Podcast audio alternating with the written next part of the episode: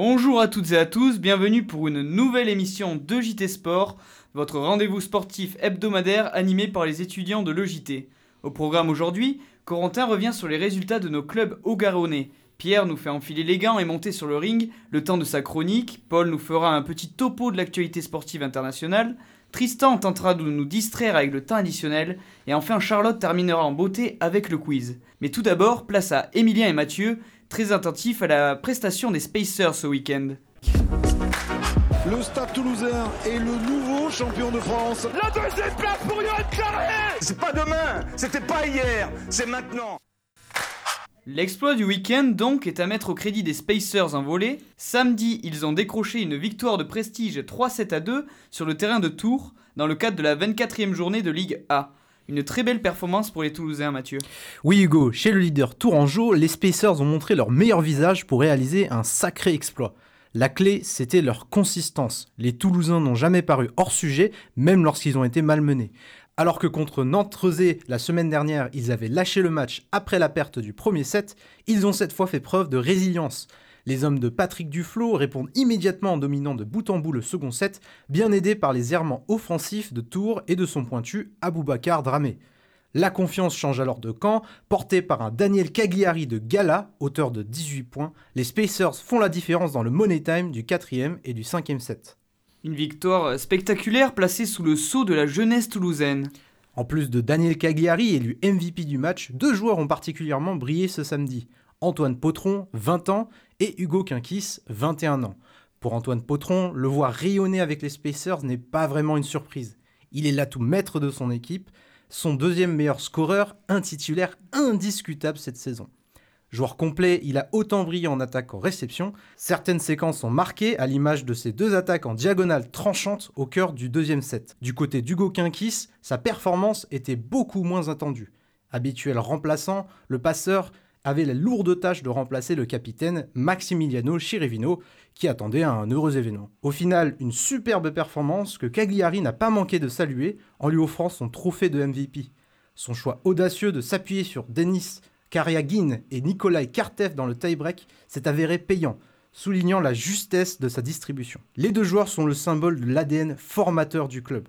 Des joueurs comme Antoine Brizard, Trevor Clevenot ou encore Antonin Rousier, tous devenus internationaux français, ont commencé leur carrière professionnelle avec les Spacers. Un destin qui semble promis à Antoine Potron qui partira à Tours l'année prochaine. Et Emilien, euh, ça donne quoi au niveau du championnat après cette 24e journée? Ça donne une deuxième défaite d'affilée pour le leader Tourangeau qui voit Nantes revenir à seulement deux points après leur victoire contre Paris. De son côté, Toulouse se place à la 11e place avec 26 points, bien loin de la zone de relégation avec Cambrai qui ne cumule que 9 points après 24 journées de championnat. Mais les Spacers sont également loin des places qualificatives pour les phases finales. Montpellier, 8e, possède 10 points d'avance sur eux. On rappelle que les 8 premiers du championnat se qualifient pour les playoffs. Et donc après cet exploit, que reste-t-il à jouer pour les Spacers? En somme, cet exploit n'aura aucun effet sur la saison des Toulousains en championnat puisqu'il ne reste que deux journées à jouer. Cependant, Toulouse peut encore espérer une qualification en Coupe d'Europe s'ils arrivent à se hisser à la 9e ou 10e position. Ce week-end, il se déplace à Nice, 13e du championnat, avant d'affronter Plessis-Robinson à domicile lors de la dernière journée. Ces journées s'avèrent donc essentielles pour les Spacers qui affrontent deux concurrents directs à la qualification en Coupe d'Europe.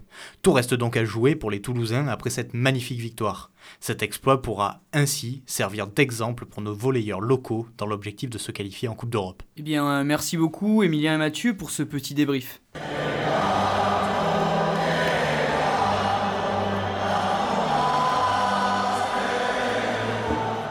Corentin, ça a l'air d'aller un peu mieux cette semaine pour le sport occitan avec le TFC qui relève la tête face à Angers.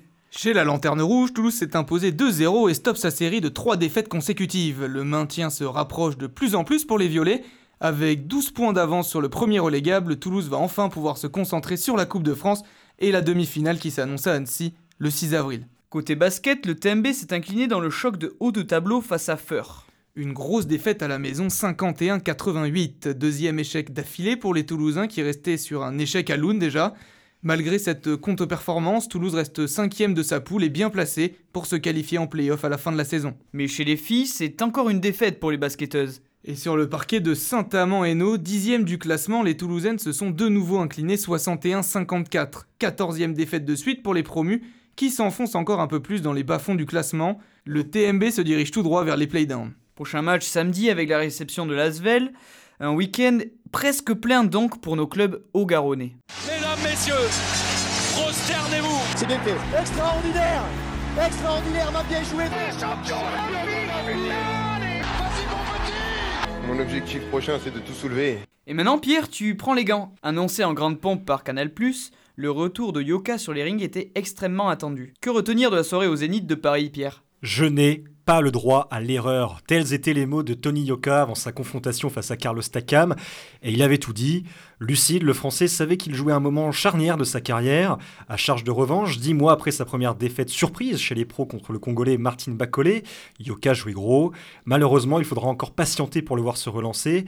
Battu au point sur décision des juges par un adversaire incontestablement plus puissant, l'ex-grand espoir français des poids lourds voit sa carrière prendre un deuxième gros coup d'arrêt. Alors, il faut quand même rappeler qui est Carlos Takam, car c'est loin d'être un inconnu du monde de la boxe. Le franco-camerounais de 42 ans a entre autres été champion du monde des lourds un WBC et WBF au cours de sa carrière, donc on ne parle pas de n'importe qui. D'ailleurs, son bilan parle pour lui. Hein. Takam, c'est 48 combats en professionnel pour 40 victoires dont 28 par KO pour seulement 7 défaites. Il se présentait donc samedi soir face à Yoka en n'ayant plus rien à prouver. Et c'est bien le problème, car si le nom est ronflant, le boxeur regarde plus sa carrière dans le rétro que vers l'avenir, d'autant plus qu'il sortait de deux défaites consécutives. Yoka avait donc l'opportunité de redorer son blason en ajoutant à son tableau de chasse un grand nom de la boxe. Malheureusement, c'est raté. Et euh, comment s'est présenté le combat? Y a-t-il quand même des motifs d'espoir pour Yoka? Alors à mon sens, pas vraiment, hein, car après euh, trois premiers rounds que je peux qualifier d'équilibrés, Yoka n'a jamais suivi la cadence euh, imposée par Carlos Takam. Lorsque le franco-camerounais a brusquement accéléré, Yoka s'est vite enfermé dans une stratégie défensive. À la cinquième reprise, l'arcade du français a même cédé après un choc tête contre tête involontaire. Incapable de trouver l'ouverture, le héros de Rio a longtemps encaissé les coups toujours plus brutaux de Takam jusqu'à ce que la fatigue prennent le dessus. Les crochets dans les flancs ont eu à l'usure raison de Yoka, à l'image de son protège-dents qui a valsé à la septième reprise. Timide, le français n'a jamais paru en mesure de mettre réellement en danger le rock de 117 kg, ce que les juges ont d'ailleurs noté en attribuant la victoire à son adversaire. du coup maintenant, euh, comment euh, envisager la carrière de Yoka à coup sûr, avec quelques craintes, hein, car pour le moment, Tony Yoka n'a vraiment pas répondu aux attentes suscitées depuis l'or décroché au JO de Rio en 2016, en 2016 chez les super lourds. Le public n'a d'ailleurs pas caché sa frustration à certains moments samedi soir. Le tricolore a essuyé pas mal de sifflets et il faut comprendre cette colère. Rappelez-vous en 2017, lorsque le grand espoir lance son aventure professionnelle nommée modestement la Conquête, il a comme objectif de devenir le premier champion du monde poids lourd français, avec des déclarations pour le moins ambitieuses. Hein. Dans une interview accordée à l'équipe en 2021, il déclarait Je boxe tout le monde, Anthony Joshua, moi je le boxe tous les jours. Bon, sur le lendemain de cette nouvelle défaite, la deuxième consécutive, ces mots paraissent si lointains. Avait-on raison de s'emballer sur le phénomène Yoka? Oui, euh, car on n'a jamais vraiment connu de grands boxeurs français, du moins chez les lourds, et les promesses de Rio ont nourri beaucoup d'espoir. Avant les JO, Yoka avait déjà une petite réputation, il faut le savoir, en étant champion du monde de boxe amateur à Doha en 2015, un titre qui lui a d'ailleurs valu qualification pour ces JO de 2016. À la suite de son titre olympique, le boxeur pesé vendredi à 113 kg part à San Francisco rejoindre Virgil Hunter pour perfectionner sa boxe. Les premiers combats sont remportés sans grande difficulté, ce qui lui vaudra beaucoup de critiques. On lui reproche de choisir ses adversaires de niveau bien inférieur et de ne pas prendre de risques. On se souvient de son combat de septembre 2020 face à Johan Diopas, vétéran de 39 ans, qu'il met KO dès le premier round. Face au plus de critiques, il élève alors ensuite le niveau euh, en défiant Christian Hammer en novembre 2020, ancien champion d'Allemagne et d'Europe, qu'il bat au point. Mieux, il s'adjuge sa première ceinture en battant le Belge Joël Twembe par chaos technique dans la deuxième et dernière reprise, devenant ainsi le champion des lourds de l'Union européenne. Yoka mérite donc tous les espoirs qui sont placés en lui. À 30 ans, il se retrouve à nouveau dos au mur, mais pas au tapis. Après sa première participation au JO de 2012 à Londres, où il échoue au premier tour, il choisit de se faire tatouer une phrase sur le bras, une phrase évocatrice que voici La chute n'est pas un échec, l'échec, c'est de rester là où on est tombé. Faites-lui confiance, les champions ne meurent jamais. Oui, du moins, euh, c'est ce qu'on lui souhaite. En tout cas, Pierre, il aura l'occasion de se relever dès le 24 juin prochain, date de son prochain combat.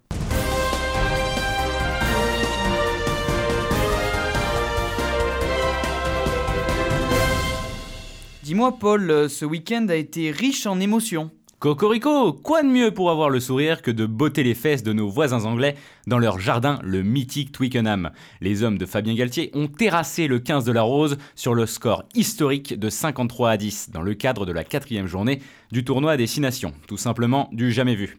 Par ailleurs, plus de 7 millions de Français ont assisté à ce match qui restera nul doute dans les annales, avec un pic à plus de 9 millions de spectateurs. Je n'en dis pas plus, Tristan se chargera de tailler nos amis d'outre-Manche bien comme il faut. Et on enchaîne les bonnes nouvelles, notamment du côté du handball. En effet, Guillaume Gilles et ses joueurs se sont imposés face à la Pologne 30 à 27. Ce ne fut pas un match si simple que cela pour nos vice-champions du monde, car les Français ont fait face à une véritable muraille. Le portier polonais, Adam Morowski, a effectué 16 arrêts sur les 46 tirs tentés par nos Bleus. Malgré cela, l'équipe de France s'impose donc et est d'ores et déjà qualifiée pour l'Euro 2024 qui se jouera en janvier prochain en Allemagne. Reste à affronter la Lettonie et l'Italie à la fin du mois d'avril pour clôturer cette phase de qualification. Allez, on enfile nos après-ski et nos grosses doudounes direction la Suède, où le biathlon féminin se porte à merveille. Et plus précisément à Ostersund, où la Française Julia Simon a maintenu une avance confortable sur ses concurrentes directes au classement général de la Coupe du Monde. En terminant troisième de la mass la conquête du gros globe n'a jamais été aussi proche pour la native d'Albertville. Une autre Française est également présente sur le podium. Lou Jean Monod termine quant à elle deuxième de cette course derrière l'Italienne Dorothea Virer. L'édition 2023 du Paris-Nice est terminée hier et Tadej Pogacar a encore tout raflé sur son passage. Le Slovène de l'équipe UAE Team Emirates a remporté trois des quatre dernières étapes de ce Paris-Nice et remporte donc logiquement le maillot jaune. Mais il a également terminé premier du classement par points et du classement du meilleur jeune. En d'autres termes, il est beaucoup trop fort. La bonne nouvelle pour nous, c'est la superbe performance de David Godu. Le Breton finit deuxième au classement général, devant le dernier vainqueur du Tour de France, le Danois Jonas Vingegaard. Le coureur français de la formation Groupama FDJ a fait forte impression durant cette semaine et aura sûrement un rôle à jouer durant la prochaine grande boucle. Pour terminer, du football avec notre bonne et tendre Ligue des Talents. Hier soir, les Phocéens réduits à 10 après l'explosion de Balerdi à la 29e minute ont cru prendre les 3 points, mais le milieu strasbourgeois Jean-Eudes Aoulou est passé par là et a inscrit un doublé en moins de 2 minutes.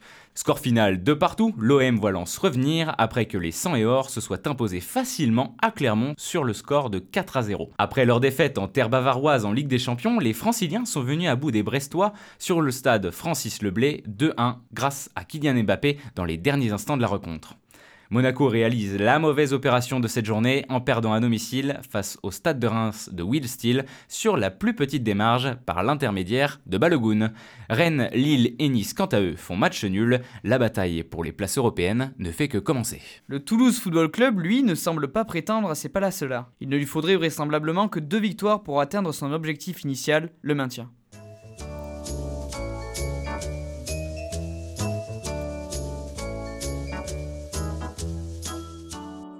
Et pour le début de ce temps additionnel, Tristan, tu souhaites faire un petit point vocabulaire.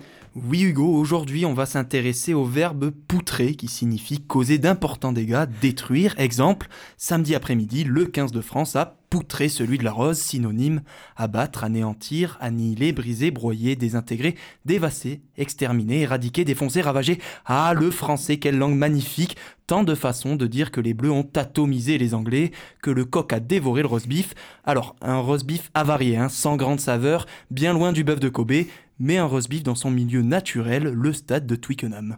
Un match qui s'est conclu euh, sur un score sans appel. Victoire 53 à 10, 43 points d'écart. Pour vous donner un ordre d'idée, cette saison, le Stade toulousain n'en a mis que 47 à en championnat.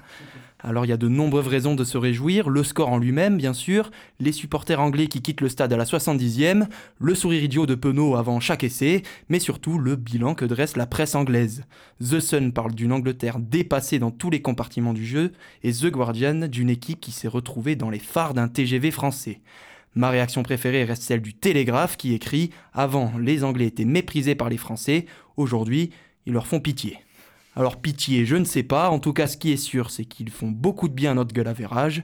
Et oui, pourquoi soigner ces stades contre l'Italie quand on peut le faire contre l'Angleterre? Mercredi soir, le Paris Saint-Germain s'est incliné 2-0 sur la pelouse du Bayern de Munich, une défaite qui signe la fin de sa campagne européenne. Oui, j'étais obligé d'en parler, mais promis, ce ne sera pas très long. Bon, quand même un peu plus long que le combat de Gann contre Jones. Bah, aussi long que le parcours du PSG en Ligue des Champions finalement. Pour la cinquième fois sur les sept dernières éditions, Paris chute en huitième de finale de la plus prestigieuse des compétitions. Une performance XXL qui s'explique par un long travail de craquage mental mis en place depuis l'arrivée des Qataris en 2011.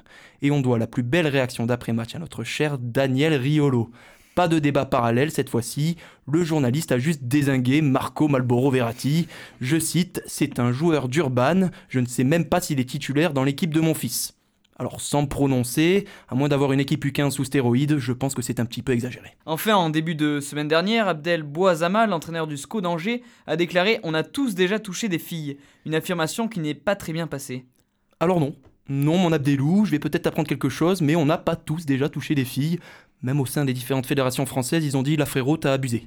À quel moment tu peux dire ça? Je veux dire, à part citer dans la production hollywoodienne, mais cette phrase n'est jamais vraie. Puis, c'est quoi ce manque d'humilité? On a tous déjà touché des filles Crâneur, va. Tu sais qu'il y a des mecs qui galèrent à toucher ne serait-ce qu'une fille. Il y a des mecs qui ont 23 ans, des cheveux bouclés, une petite barbe, pourtant super bien taillée, hein, et qui n'ont jamais touché une fille de leur vie, ok? Oh là là, euh, Tristan, je t'arrête. J'ai l'impression que tu le prends un peu trop à cœur là. T'es sûr que ça va? Euh, Ouais, ouais, excusez-moi, je sais pas ce qui m'a pris. Non, mais c'est parce que j'ai un pote qui est dans cette situation. Enfin, bon, bref. Après, je me dis que c'est peut-être nous hein, qui avons l'esprit mal placé. Peut-être que par toucher, Abdel voulait simplement dire euh, serrer la main. Dans ce cas, oui, peut-être qu'on a tous déjà touché des filles. Mais il a quand même dit pour justifier la titularisation d'Iliès Chetty, un joueur accusé d'agression sexuelle. Bon, visiblement, le coach a une défense aussi catastrophique que celle de son équipe. Et ce qui devait arriver arriva. Mardi 7 mars, Angers a finalement annoncé la démission d'Abdel Boisama. Mais pas d'inquiétude, vu les résultats du SCO en ce moment, on ne verra sûrement pas de différence entre l'équipe avec et l'équipe sans entraîneur. Puis ne t'en fais pas Abdel, tu as maintenant le CV parfait pour travailler à la FIFA. Merci Tristan, tu n'as toujours pas mâché tes mots et tu nous as encore régalé euh, sur ce coup.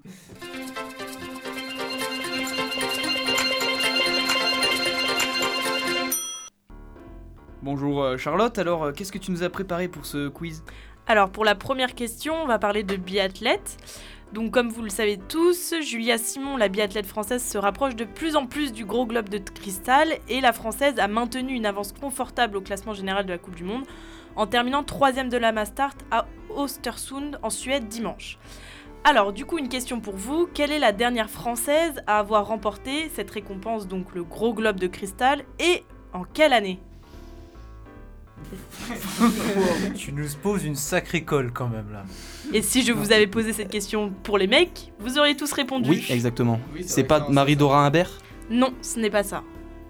Euh... Aucune idée, aucune idée. Alors l'année c'était en 2005. Ça nous aide, merci. On avait 5 ou 6 ans. eh bien, je suis un peu euh, déçu de vous et de votre culture sportive. Et c'était Sandrine Bailly du coup, Ah en oui, 2005. ah oui, oui. Bon, là, une question un peu plus euh, peut-être pour vous. Donc, le 15 de France a évidemment infligé une lourde défaite au 15 de la Rose samedi dernier, comme nous l'a dit très bien Tristan. Et euh, la dernière fois que la France avait gagné à Twickenham remonte au 13 février 2005. Alors, est-ce que vous serez capable de me donner le 15 de départ de l'équipe de France ce jour-là? Sébastien Chabal. Oui, il y est bien, Vincent Chaval. Dimitri Yachvili. Oui, Euh, Jean-Baptiste Poux. non, Yes. Nicolas Mas. c'est exact. Elissade Non, Thierry Sautoir non, Julien Bonner. oui, Christophe Dominici c'est exact. Raphaël Ibanez Non, Yannick Josion. non, Damien Trahi. non, Thierry Dussautoir non, Lionel Boxis. non. Attends, mais tu vois, tu disais qu'on allait être meilleur, mais même pas, C'est dur, hein. Je vous ai donc préparé un quiz un peu trop dur pour vous et vos connaissances. Nicolas Mas. Oui, ça a été déjà dit. Cédric Pelouse. Euh, oui, Lionel Nallet. non, Euh, Cédric Emmans. non, William Servat non, Alain Ordoki. non. Oh là là. Équipe-là ou- Bon, allez, je vous en donne quelques-uns. Euh, Sébastien Bruno, est-ce que ça vous dit quelque chose? Waouh, Sébastien. Jérôme Thion, Ah oui. Est très mauvais. euh, Serge Betsen, Oh non. Yann Delegue, Jimmy Marlu, Oui, non, Pépito et Lorga. c'est moi ça. Et enfin Brian Liebenberg. Ah oui, tu le connais. Ah oui, Voilà, c'était peut-être un peu plus, un peu dur pour vous, mais au moins vous vous en souviendrez. Pas sûr. Eh bien écoutez, euh, merci Charlotte pour ce quiz extrêmement difficile et merci à tout le monde. Et euh, bien évidemment à, à nos régisseurs Margot et Inès. Euh, merci à tous de nous avoir suivis et à la semaine prochaine sur EJT Sport.